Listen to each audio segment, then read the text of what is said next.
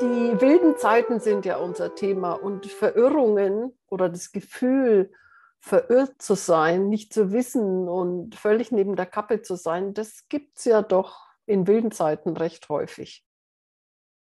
Ich möchte euch mal eine Geschichte erzählen, eine Sufi-Geschichte, die mich in diesem Zusammenhang total berührt hat. Und zwar geht es einfach darum, dass jemand, ein Schüler eben gesagt hat, ich weiß nicht mehr weiter, ich brauche einen Meister, irgendjemand, der mir hilft, da in meinem Leben Rande zu kommen. Und da war so ein Typ außerhalb der Stadt gesessen, so auch so ein alter Mann und so, der irgendwie ganz weise aussah. Und den hat er gefragt und hat gesagt, hey, sag mal, wo finde ich denn eigentlich einen Meister? Und der hat dann gesagt, ach, der sitzt unter einem Baum und der hat braune Augen und der hat eine braune Kutte an und, und ist sehr alt.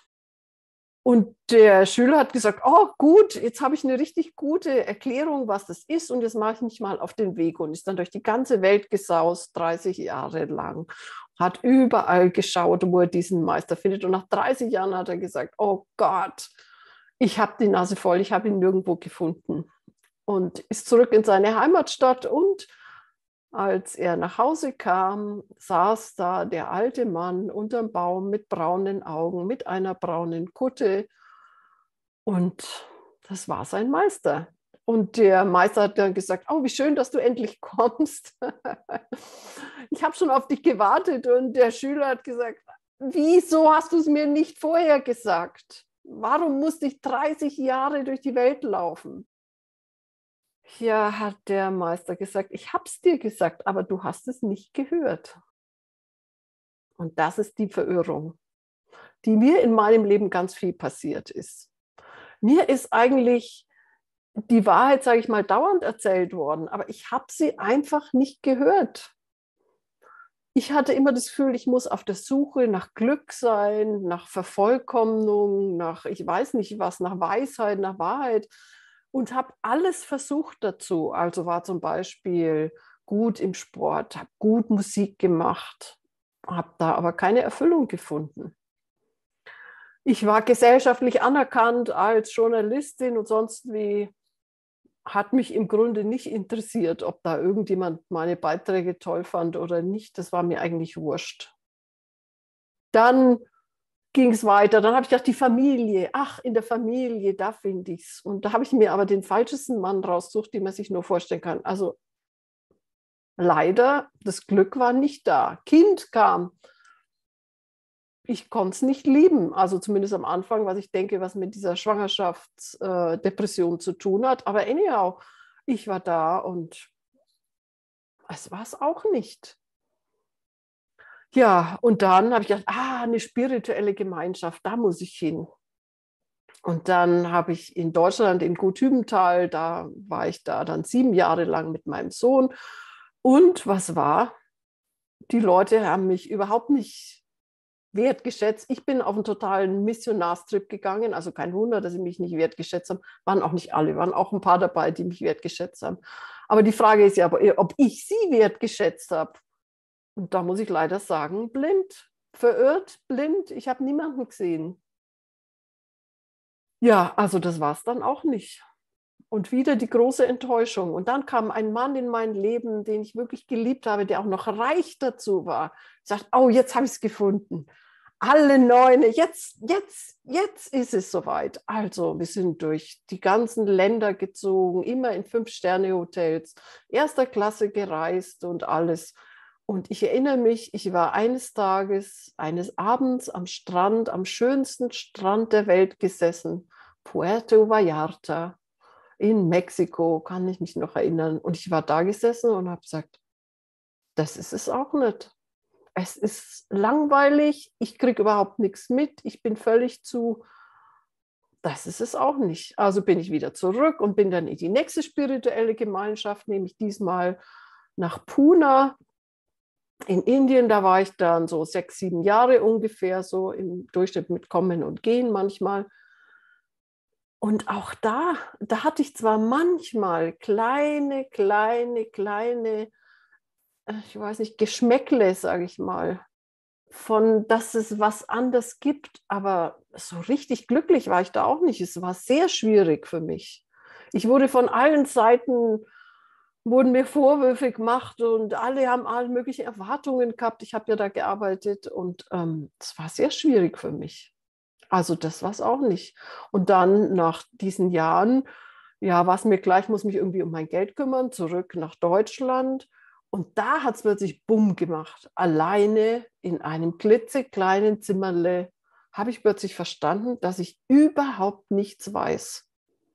Dass ich nichts weiß, dass es nichts mehr gibt, was ich noch irgendwie suchen kann. Ich habe irgendwie alles ausprobiert, was so in meinen Möglichkeiten war.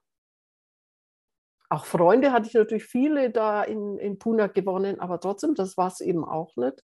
Diesen inneren Zustand von Nichtwissen oder von auch einer gewissen Traurigkeit, den, der hat mich nie verlassen.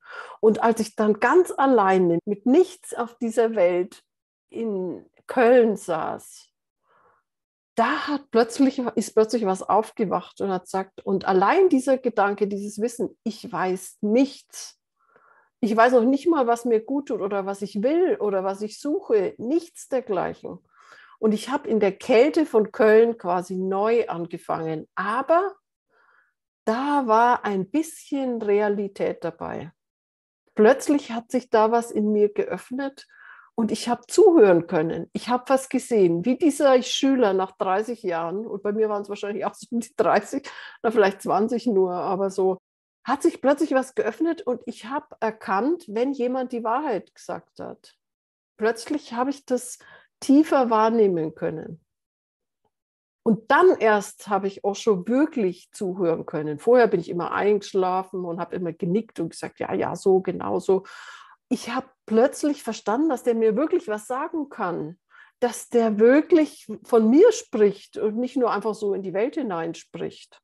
Und es hängt jetzt gar nicht an Osho, man kann sonst jemandem zuhören, das spielt überhaupt keine Rolle. Für mich war es eben Osho, der war eben derjenige, wo ich sozusagen einen tieferen Kontakt gefunden habe.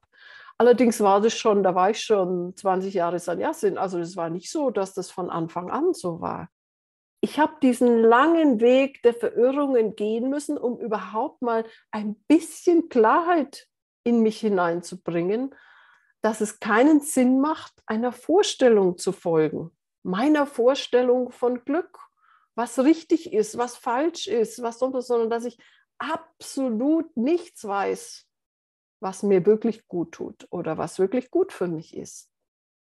Und es war jetzt auch nicht so, dass ich dann plötzlich hier in meiner Erleuchtung da gesessen bin und alles wunderbar war. Überhaupt nicht, sondern dann fingen die Schwierigkeiten erst an. Ich habe nämlich die Kälte gespürt. Ich habe, das ist nicht leicht auszuhalten, wenn man nichts weiß.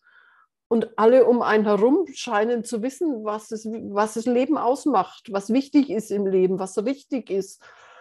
Und ich war da gesessen und ich wusste nichts. Aber ich habe angefangen, wirklich zu hören auf das, wo ich, wo ich gefühlt habe, wo ich wahrgenommen habe, ah, da ist, da schwingt eine Wahrheit mit.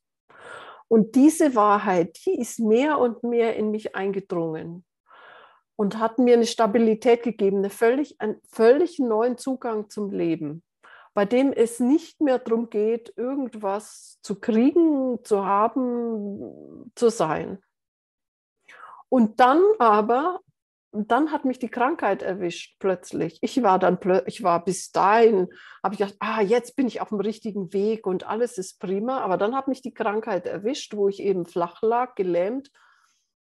Und da habe ich plötzlich verstanden, dass ich wieder verirrt war, dass ich viele Dinge überhaupt nicht verstanden hatte, dass ich wieder gedacht habe, ah, jetzt weiß ich's. Meditation ist der Schlüssel. Da geht's lang und ja, wenn der Tod kommt, dann ist es nochmal ganz anders. Dann zählt, was ich wirklich, wirklich, wirklich erkannt habe. Und was die Wirklichkeit ist, nämlich, dass man stirbt. Und kein Traum von erleuchtet sein oder von eins sein mit der Welt oder sonst wie. Ich bin quasi wieder in meine totale Realität geworfen worden. In das, was ich wirklich bin und das war nicht viel. Da war nicht viel da. Und ich habe wieder erkannt, ich weiß nichts. Ich weiß gar nichts.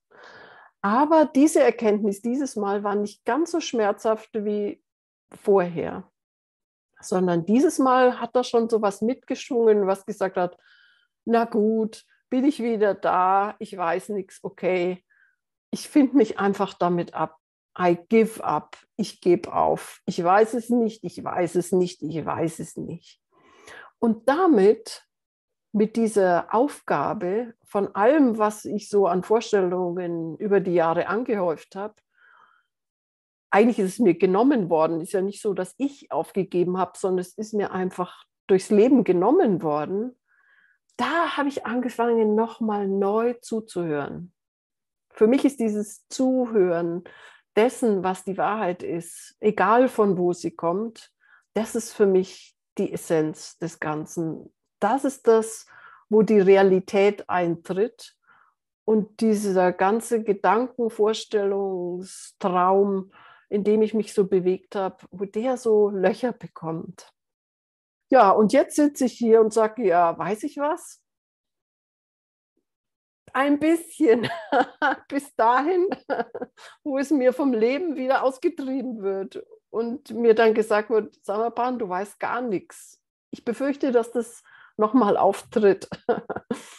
Aber das macht nichts, weil mittlerweile ich so eine Basis in mir gefunden habe, so eine Verlässlichkeit von Nichtwissen sozusagen, dass ich sage, okay, wenn das wiederkommt, in Ordnung. Ne? Wenn mir wieder klar wird, dass ich gedacht habe, ich weiß, okay, dann gebe ich das eben auch auf.